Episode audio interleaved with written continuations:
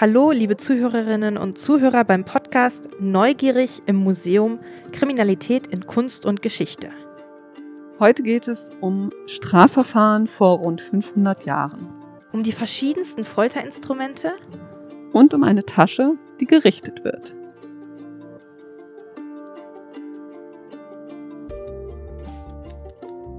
Ich bin Marlene Thiele, ich bin Journalistin und zwar nicht nur im Kulturbereich. Ich bin aber schon ziemlich oft in Museen, ähm, nicht nur, weil ich mich für die Bilder und für die Objekte dort interessiere, sondern vor allem auch, weil ich gerne die Geschichten dahinter erfahre. Und genau darum geht es jetzt bei diesem Podcast.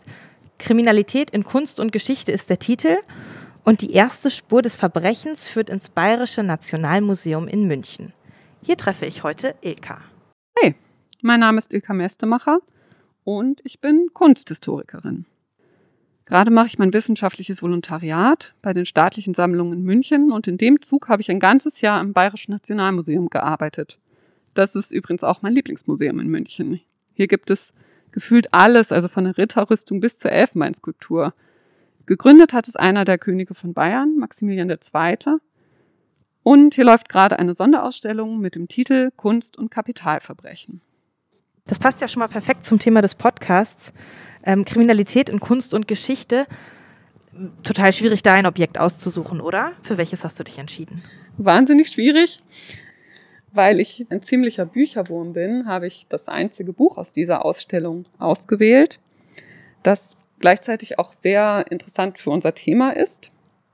Das ist ein gedrucktes und illustriertes Buch, das ungefähr vor 500 Jahren entstanden ist 1507 und es handelt sich um die Bambergische peinliche Halsgerichtsordnung, also ein Buch, das den Strafprozess und das Strafgericht regelt.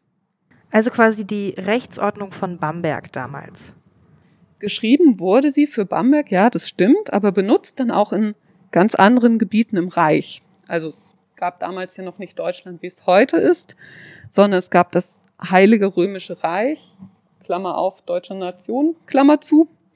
Und das umfasste das heutige Deutschland, aber auch Teile von Italien und Frankreich und sogar auch von unseren östlichen Nachbarstaaten. Und dieses Reich war ein Flickenteppich aus Gebieten, die jeweils eine eigene Rechtsprechung hatten. So eben auch Bamberg. Und das heißt, dass jetzt in diesem Buch die gesamten Regeln für sämtliche Verbrechen, die in der Region passiert sind, geschrieben standen. Das stimmt. Es gab Gott sei Dank nicht nur dieses eine Buch, sondern es ist ja schon ein gedrucktes Buch. Das gibt es um 1507 noch nicht so lang. Ähm, das heißt, es ist kein Unikat. Außerdem wurde es auch noch mehrmals neu aufgelegt, sodass es recht verbreitet war. Also der Name peinliche Halsgerichtsordnung, das klingt für mich erstmal komisch. Peinlich? Halsgericht? Was heißt das, Ilka? Also peinlich bedeutet in dem Fall natürlich nicht so ganz das, was wir heute darunter verstehen, sondern Peinlich bezeichnet hier Strafen, die Pein verursachen, also Schmerzen. Und das Halsgericht ist ein Strafprozess, bei dem die Strafen an den Hals gehen können, sprich Todesstrafen. Das Buch zeigt uns das auch ganz konkret, also lass uns da jetzt endlich mal reinschauen. Mit so einem alten Buch muss man natürlich sehr vorsichtig umgehen. Was ist so das älteste Buch in deinem Bücherregal, Marlene? Also in meinem Bücherregal jetzt hier sind eigentlich nur neuere Bücher. Aber bei meiner Oma steht noch eine alte Fibel von ihr. Die ist auch schon ziemlich zerfleddert. Die ist, nehme ich mal an, so 80 Jahre alt ungefähr. Ja, das ist schon mal nicht schlecht für so einen Otto-Normalhaushalt. Also unser Buch hier ist über 500 Jahre alt. Wir haben es jetzt auf Schaumstoffkeile gelegt, damit es sich nicht so weit öffnen muss. Die Buchdeckel sind übrigens aus Holz und der Buchrücken aus Leder. Die Buchdeckel werden von Buchschließen zusammengehalten. Das sind so kleine Metallhäkchen. Kennt man vielleicht noch vom Tagebuch oder so. So, und jetzt schlage ich das Buch endlich auf. Dieser Ausdruck, also das Buch aufschlagen, kommt daher, dass man auf das Buch schlagen musste, also draufdrücken, damit sich die Buchschließen lösen. Aber ich schlage da jetzt natürlich nicht wirklich drauf, sondern ich bin ganz vorsichtig.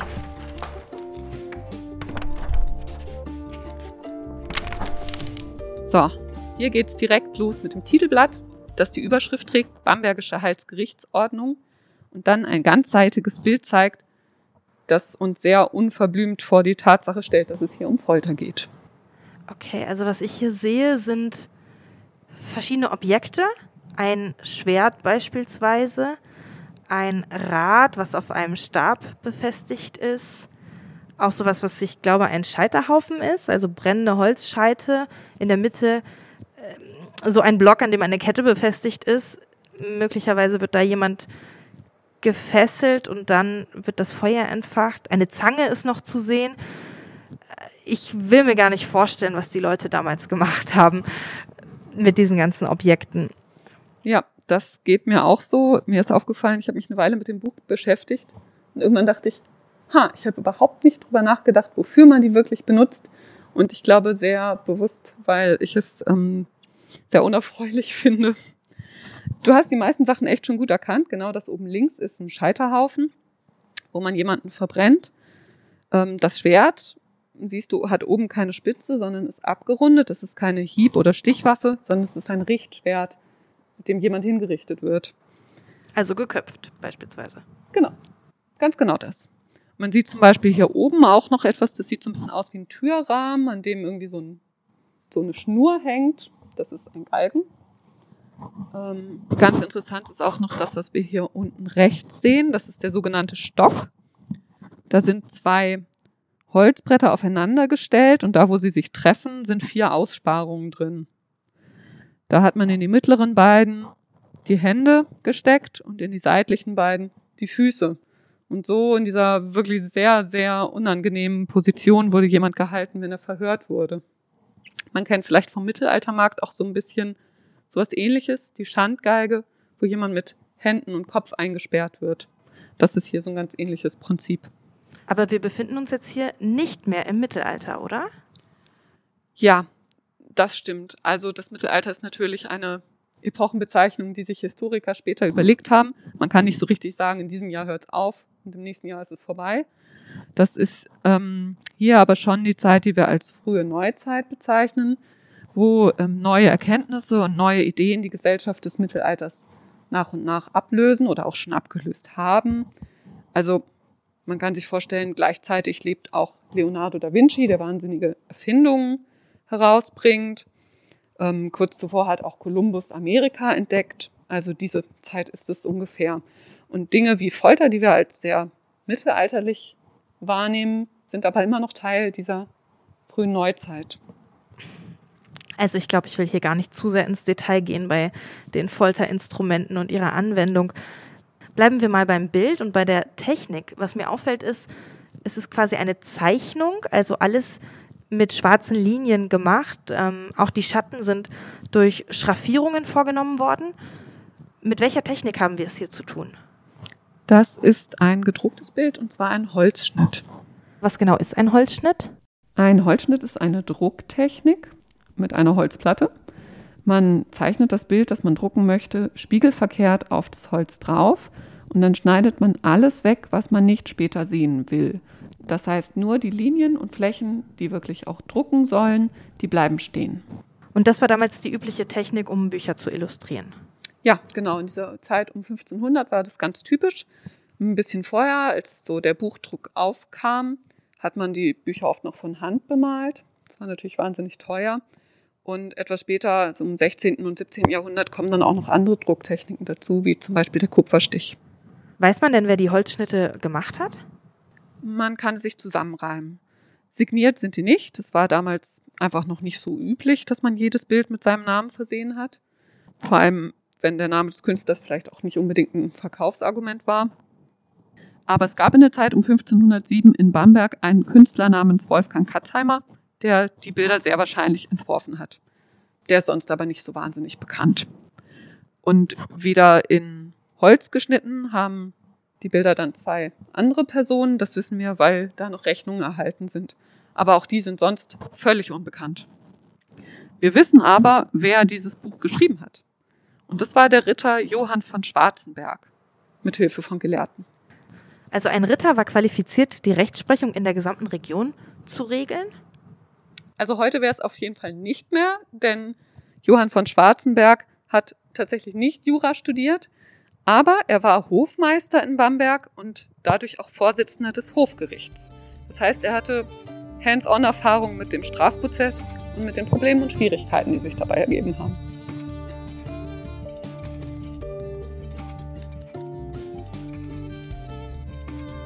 Über was für Verbrechen reden wir hier überhaupt? Also sind das kleinere Delikte gewesen, Mord?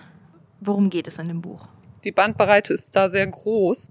Das sind zum Teil Taten, die für uns heute auch noch selbstverständlich als Verbrechen gelten, zum Beispiel Diebstahl oder Mord natürlich. Es gibt aber auch Taten, die in unserer Rechtsprechung gar keine Rolle mehr spielen. Zum Beispiel gibt es einen Artikel über die Entführung von Klosterfrauen. Also für die galt was anderes als für die Entführung von anderen Leuten. Genau. Und es gibt auch einen Artikel oder sogar zwei über Zauberei. Das würde mich interessieren. Was steht zur Zauberei in dem Buch? Wusste, dass du das fragst. Ich zitiere das mal. So jemand sich erpeut, andere Menschen Zauberei zu lernen oder jemand zu bezaubern drohet, auch sonderliche Gemeinschaft und Gesellschaft mit Zauberin oder Zauberin hat, das gibt ein redlich Anzeigung der Zauberei. Oder Neudeutsch, wer sich erdreistet, andere Menschen das Zaubern zu lehren oder droht, jemanden zu bezaubern, oder auch wer die Gesellschaft eines Zauberers oder einer Zauberin pflegt, der wird für Zauberei angezeigt. Und dann steht da noch, man soll den Geständigen fragen, ob eventuell etwas eingegraben wurde, was den Zauber bewirkt, und ob dem Verzauberten noch zu helfen ist. Okay, das hätte ich nicht verstanden. Das ist ja schon sehr alte Sprache, die da benutzt wird. Was ist denn mit Hexenverfolgung? War die damals auch schon ein Thema? Mm, ja, Hexenverfolgung bahnt sich da schon an. Die ist aber dann eher zum Ende des Jahrhunderts richtig dramatisch geworden. In Franken und besonders in Bamberg sind Hunderte von Menschen hingerichtet worden. Dabei liefen die Hexenprozesse oft ziemlich willkürlich ab, was eigentlich genau das war, was Johann von Schwarzenberg unterbinden wollte. Also der Ritter, der dieses Buch geschrieben hat. Mit diesem Buch. Ganz genau. Er hat genau festgelegt, welche Verhörmethoden und welche Strafe für welches Vergehen angemessen ist. Und damit ist diese Gerichtsordnung ein Meilenstein in der Rechtsgeschichte, weil sie eben den Strafprozess so genau regelt wie kein deutsches Gesetz vor ihr. Sie basiert auf dem Inquisitionsverfahren und das heißt, es gibt eine amtliche Strafverfolgung, in der die Angeklagten vernommen werden und der auch Zeugen und Beweise gefragt sind. Und das war eben vorher auch nicht selbstverständlich. Bis dahin, also bis dieses Buch erschien, hing die Härte einer Strafe auch oft vom Richter ab. Also zum Beispiel, wenn man Fischereirechte verletzt, indem man in einem fremden Fluss fischt, dann kann das bis hin zur Kerkerhaft führen. Und bei Diebstahl aus einer Kirche kann das noch viel schlimmer enden. Hier steht, ich zitiere das mal, da sollen Dieb oder Diebin mit dem Feuer von Leben zum Tode gerichtet werden. Oh, Sie haben damals sogar schon gegendert. Genau, das Buch liegt sehr viel Wert darauf, dass Frauen genauso wie Männer ähm, bestraft werden. Aber die Rechtsgewalt, die lag damals noch in den Händen der Männer. Und das zeigt auch dieses zweite Bild, was ich dir hier noch rausgesucht habe. Das ist jetzt ganz am Ende vom Buch. Ich sehe vier Personen. Einer davon ist ein Teufel einer ein Ritter, glaube ich. Einer befindet sich eher im Hintergrund. Was sind das für Menschen oder Teufel? Stimmt, es ist ein Teufel, der ist sehr schön. Der hat nämlich Hörner und eine Hakennase und Fell und Klauenfüße. Ähm, das ist quasi ein kleiner Cartoon. Den Personen, die du siehst, sind Spruchbänder zugeordnet, auf denen was draufsteht, also wie Sprechblasen. Und da spielt sich so eine kleine Szene ab. Ganz rechts hier, du siehst den Mann mit der Pelzmütze, also teuer gekleidet. Das ist der Richter. Und er führt ein Verhör durch. Die Angeklagte ist in den Stock gesperrt. Du erinnerst dich vielleicht noch von vorher dran, das Gerät, wo man Hände und Füße reinsteckt. Nur dass es sich hier bei der Angeklagten um eine Tasche handelt. Und der Richter sagt, Tasch, was willst du geben mir? Mein Urteil wird gnädig dir. Also ein Reim. Ja, reim dich oder ich fress dich. Und der Folterknecht, der am Stock steht, sagt, Tasch, wollt ihr länger leben? Meinem Herrn müsst ihr Geld geben. Daraufhin antwortet die Tasche, mit Geld war ich wohl beschwert, falsche Richter haben mich gelehrt. Und links im Bild steht dann der Mann, den du schon als Ritter identifiziert hast. Er trägt ein Schwert und einen Federhut. Er ist ein Raubritter, was eben der Teufel ver verdeutlicht. Der Raubritter sagt, auf Land und Wasser raubt man sehr, doch rauben Taschenrichter mehr. Also es geht um Korruption quasi. Ganz genau, es geht um Korruption. Oben kommt eine Hand aus den Wolken, Das ist eine klassische Darstellung für die Hand Gottes.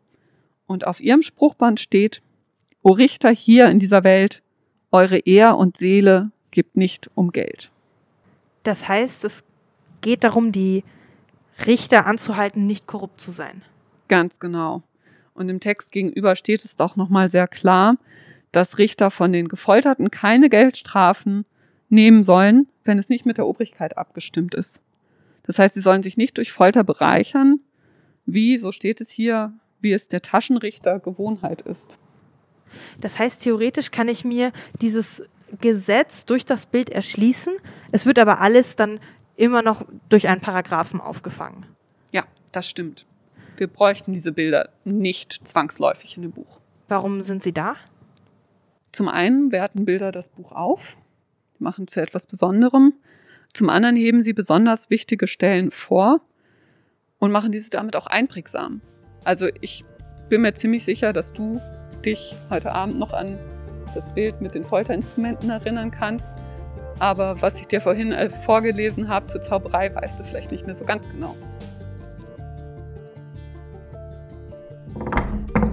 So, wir bringen das Buch jetzt wieder zurück in seine Vitrine in der Ausstellung Kunst und Kapitalverbrechen. Die könnt ihr übrigens noch bis zum 1. August im Bayerischen Nationalmuseum sehen. Ilka, was ist denn da noch neben dem Buch? Es geht um ein grandioses Kunstwerk, das nur entstanden ist, weil einer der Künstler ein Kapitalverbrechen begangen hat. Ähm, es geht in diesem Kunstwerk auch wiederum um einen Mord. Und um die Gemälde und Skulpturen herum kann man all das sehen, was damit zu tun hat mit diesem Verbrechen. Also zum Beispiel auch ein Richtschwert und sogar auch Folterinstrumente. Okay, ich bin sehr gespannt. Ich komme auf jeden Fall nochmal vorbei. Aber Ilka, was ist denn, wenn die Ausstellung vorüber ist? Ist das Buch dann noch irgendwo sichtbar? Hm, das Buch steht sonst in einem Tresor in der Museumsbibliothek hier. Man kann ganz einfach einen Termin machen und dann kann man sich das Buch in der Bibliothek anschauen.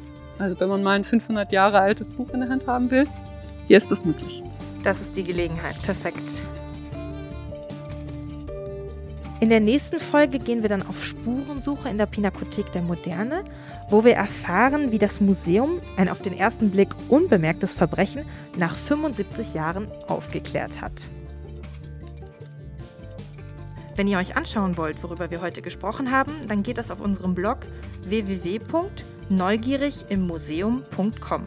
Alles zusammengeschrieben. Da sammeln wir für euch Fotos, Infos und Links zu unseren Themen. Außerdem findet ihr uns auch auf Instagram unter neugierig.museum. Da ist dann ein Punkt dazwischen.